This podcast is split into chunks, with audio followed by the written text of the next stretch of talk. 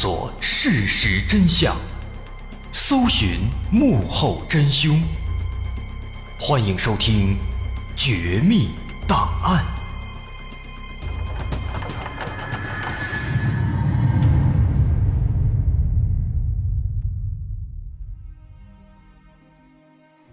还原事实，探索真相。欢迎继续关注《绝密档案》，我是大碗。在下节开头，咱们还是照常要提醒，本期节目涉及两性相关的内容，所以未成年对这类内容不喜欢的、有意见的，请不要收听，感谢合作。在上节，咱们说到作家塔莱斯收到了一封信，一个名叫杰拉德的旅馆老板邀请他来自己的旅馆里参观。这是一个为了偷窥而建造的旅馆。杰拉德在旅馆的通风管道里偷窥住在那里的房客，并且把每一次看到的内容全都记录下来。他不仅仅记录偷窥到的事情，还会对偷窥的对象加以总结和描述。例如，他第一次偷窥到的是一对夫妇，在记录了夫妇的交合过程之后，又根据他们的言行举止做了一番总结，认为这对夫妇的婚姻不美满，男人太自私，满脑子只有钱，而不顾及妻子的感受。那对这一系列的行为，塔莱斯感到非常震惊。而在当天晚上，杰拉德也终于邀请塔莱斯来亲自偷窥了一把。他们钻进了通风管道，完整的观看了一对来自芝加哥的夫妇之间的男女大戏之后，全身而退。在一切结束之后，杰拉德把自己的一本偷窥记录交给了塔莱斯，并且提出了自己的愿望和请求。他希望塔莱斯能够把这些偷窥记录整理成册，然后出一本书。他相信这本书一定能够大卖。而自己还有很多本偷窥记录，还有很多更加劲爆的内容。如果塔莱斯同意，他可以把所有的偷窥记录全都交给塔莱斯。面对这样的请求，塔莱斯陷入了两难的境地。一方面是因为杰拉德的行为实在是太过奇葩了。把人家开房的全过程都记录下来，这侵犯了人家的隐私权。但是另一方面，塔莱斯的内心其实也有一种强烈的猎奇心理，他的确很想看看所有的偷窥记录，毕竟好奇和八卦是人类最显著的特征之一。于是，在经历了强烈的思想斗争以后，最终他答应了杰拉德的要求。第二天，因为塔莱斯还有工作要处理，不得不返回了纽约。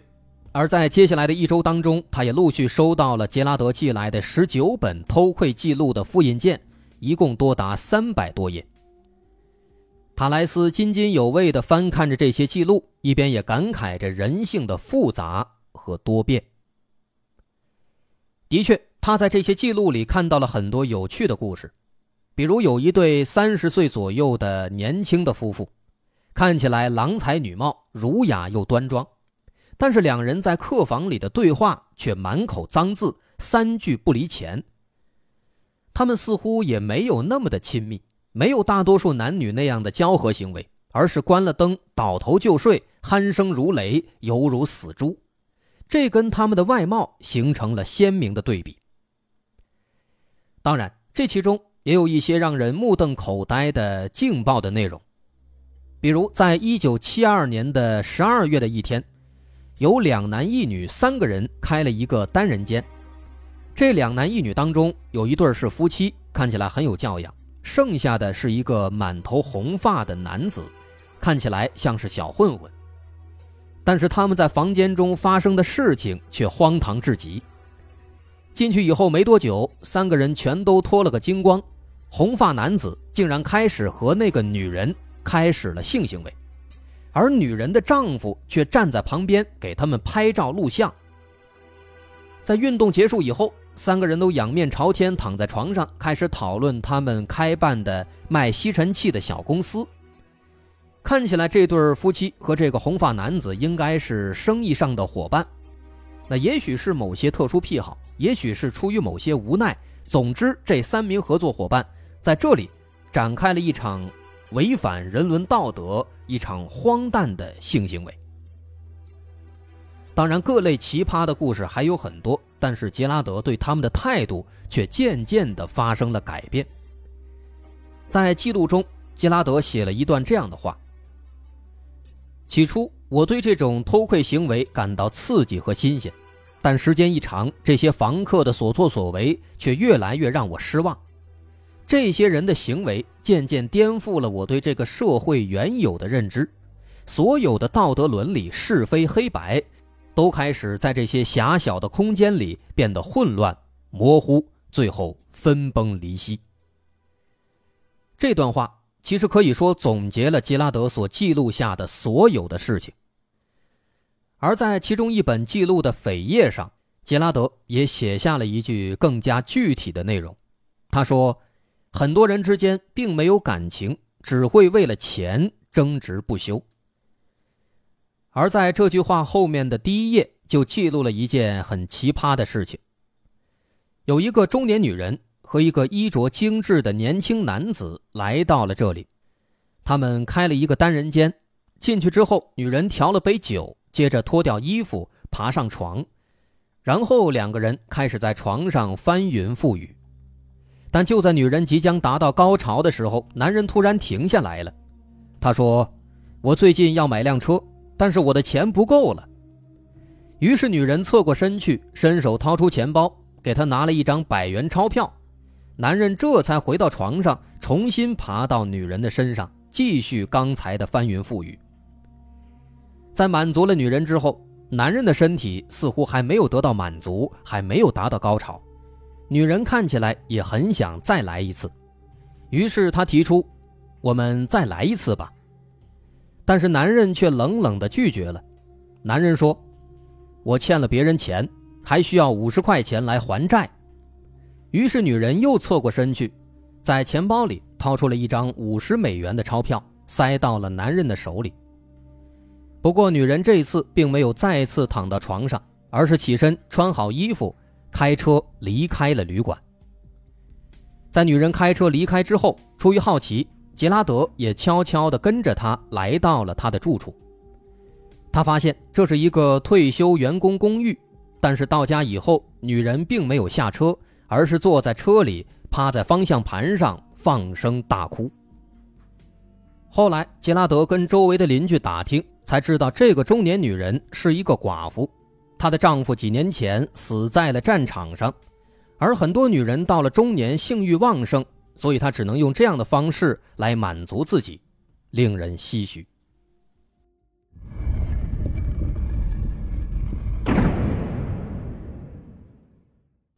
在经历了几年的偷窥之后，杰拉德曾经做出了一个这样的数据：一九七三年，在他所观察记录过的总计二百九十六次性行为当中，有一百九十五次是白人异性恋，有一百八十四次。男性得到了满足，而女性能得到满足的情况只有三十三次。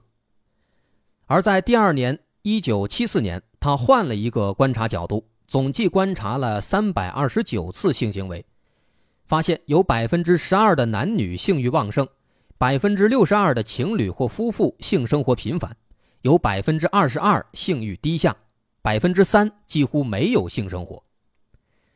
杰拉德就像是一个专业的医生一样，不厌其烦地记录着人们的性行为。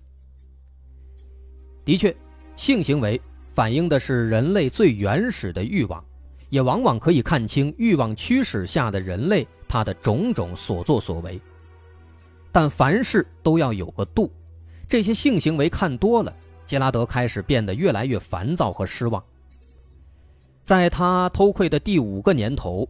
当杰拉德再去观察的时候，他开始对这个社会的发展感到悲观。他渐渐地发现，这些住客们大多百无聊赖地翻看着电视节目，没完没了地谈论着钱的问题。他们会把抓过肯德基的脏手在床单上乱抹，丝毫不像是文明时代的文明人。在杰拉德眼里，他们甚至不懂得什么是真正的性。用杰拉德的话来说，那些男人。就像是牲畜交配一样运动，然后得到心理上的满足，然后倒头就睡；而女人则一言不发地站起来，用床单擦干自己的身体，之后同样倒头就睡。这句话可以说相当的赤裸，相当的直白。于是，在经历了五年的这样的观测之后，杰拉德开始厌烦，开始厌恶他们的房客。此时，他已经不再是以前那个为了满足欲望而去偷看的偷窥狂魔了。从这个时候开始，杰拉德开始用上帝视角去审视这些人类。于是，他设计了一个诚实游戏。所谓的诚实游戏其实很简单。杰拉德在客房的衣柜里放了一个行李箱，当有房客登记入住的时候，他就会走到客房周围，假装小声的跟妻子说：“哎呀，听说之前有个房客报警，他的行李箱落在我们某间客房的衣柜里了，里面有好几千的现金呢。”而房客们在听到之后，基本都会假装听不见，然后故作镇定地走进自己的房间，关上门。但一关上门，他们就会原形毕露，开始疯狂的翻箱倒柜寻找那个所谓的行李箱，而这一切都被杰拉德尽收眼底。在找到箱子以后，房客们开始犹豫起来：是撬开箱子拿走现金，还是把箱子还给旅馆呢？杰拉德一共在十五名房客身上实施了诚实游戏，这其中有商人、有律师，甚至还有军队中的上校。还有市长。然而，最终十五个人只有两个把箱子诚实的还了回来，其他的十三个都在想方设法的撬开箱子，之后用各种手段销毁证据。而这其中就包括那名市长。那个市长索性把箱子直接丢进了窗外的灌木丛里，这让杰拉德失望至极。但是他还是骂骂咧咧的记录下了这一切。在城市游戏结束之后没几天，又发生了一件让杰拉德感到惊心动魄的事情。那是在七五年夏天，在他的十号客房住进了一对二十八九岁的情侣，其中的男人身形壮硕，个头非常高。从他偷听到的零零碎碎的对话当中，杰拉德推测他可能是一个从大学辍学的小混混，之后开始贩毒。跟他在一起的女人有一头金发，身材相当性感，两个人正值青春，性欲相当充沛，这让杰拉德非常满意。然而，让杰拉德感到反感的是，他们的客房总会时不时的有人来敲门来购买毒品。但是，为了客观的观察，杰拉德一直没有报警。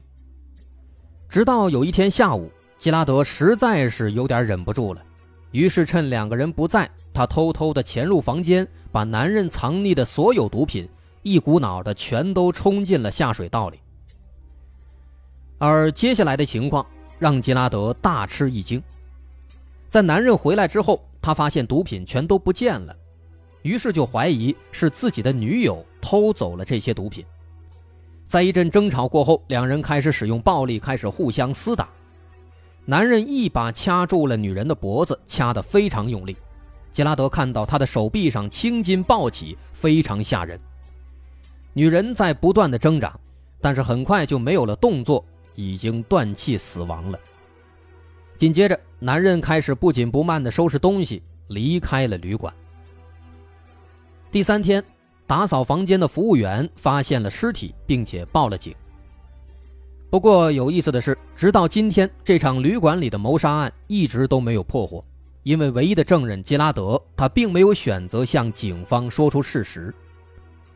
杰拉德的妻子后来也问过他：“你这样做良心不会痛吗？”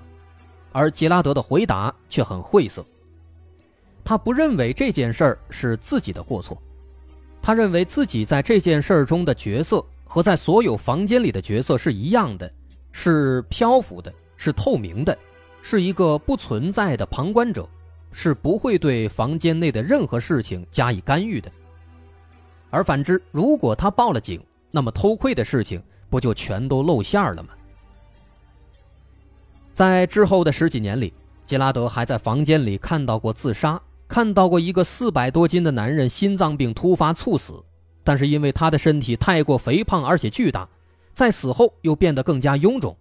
因此消防员最终不得不把他从窗户里抬出去。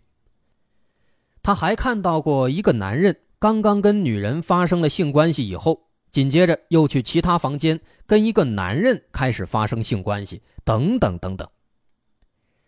在杰拉德眼里，几乎所有人们能想到的以及想不到的各种奇葩的场面，他全部都见过了。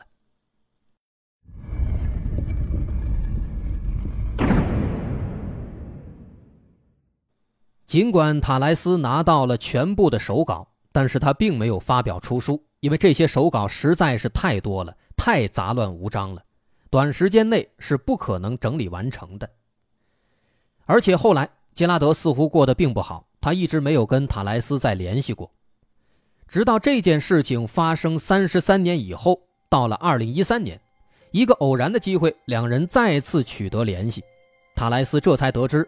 杰拉德的妻子在一九九九年不幸去世了，随后杰拉德卖掉旅馆，几年之后又和另外一个女人结了婚，而他偷窥的故事也自此才画上句号。这次的重逢，吉拉德告诉塔莱斯，他希望塔莱斯能够公开自己的故事。当年因为害怕被报复、害怕进监狱而不敢轻易公开，但现在自己年纪大了，也都无所谓了。而且那些受害者应该也已经是老头老太太了，也都没有力气再来报复自己了。除此之外，吉拉德也希望能借助这些故事再赚上一笔，因为他最近确实是很缺钱。而这一次，塔莱斯答应了他的要求。三年之后，二零一六年，杰拉德的故事终于被发表在了纽约当地的杂志《纽约客》上。文章一经发表，立刻吸引了大批群众的注意，而杰拉德也因为这件事情彻底火了。有人夸他简直是一个揭露人性的伟大学者，不过更多的却把他骂了个狗血淋头，说他是一个不折不扣的变态狂，甚至有很多人给他寄去了死亡威胁信。但是杰拉德并不在意，因为他已经赚得盆满钵满了。因为这件事情实在是太过荒诞、太过猎奇，后来著名的网飞把这件事情拍成了纪录片，名字就叫做《偷窥者》。这部片子拍摄于二零一七年，大伙感兴趣的可以自行上网查看，还是挺有意思的。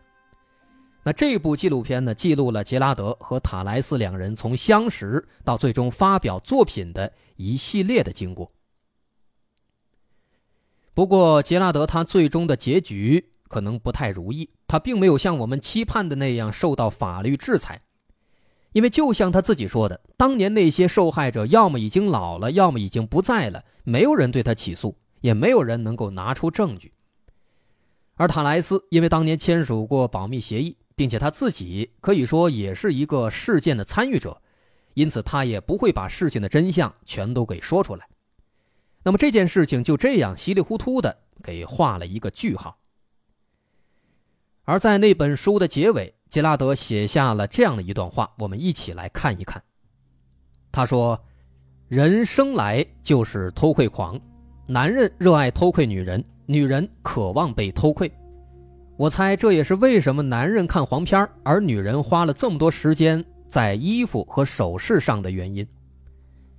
但是这么多年过去了。”发达的网络让偷窥变了味道。虽然我说过，所有人生来都有过偷窥癖，但有些偷窥者是为人所不耻的败类。他们借助新科技，借助网络，把自己的观察对象暴露在大庭广众之下，甚至以此谋利。这是纯粹的暴力和恶毒的报复。这和我当年的所作所为是截然不同的。我所做的是为了揭露人性。为了让社会的阴暗面为大家所熟知，就像斯诺登一样，我没有曝光过任何一个人，也没有告诉大家任何一个被偷窥者的真实姓名。如果我是陪审团的话，我同样不会认为自己是有罪的，仅此而已。那么，毫无疑问，吉拉德他的最后这番话有着强烈的个人意味，孰对孰错？也只能我们自己来对他加以评判了，因为他毕竟已经逃脱了美国法律的制裁。我是大碗，这个猎奇的故事，咱们到这儿就算说完了。如果您喜欢，欢迎关注我的微信公众号，在微信搜索“大碗说故事”，点击关注即可。好，今天就到这儿，咱们下回再见。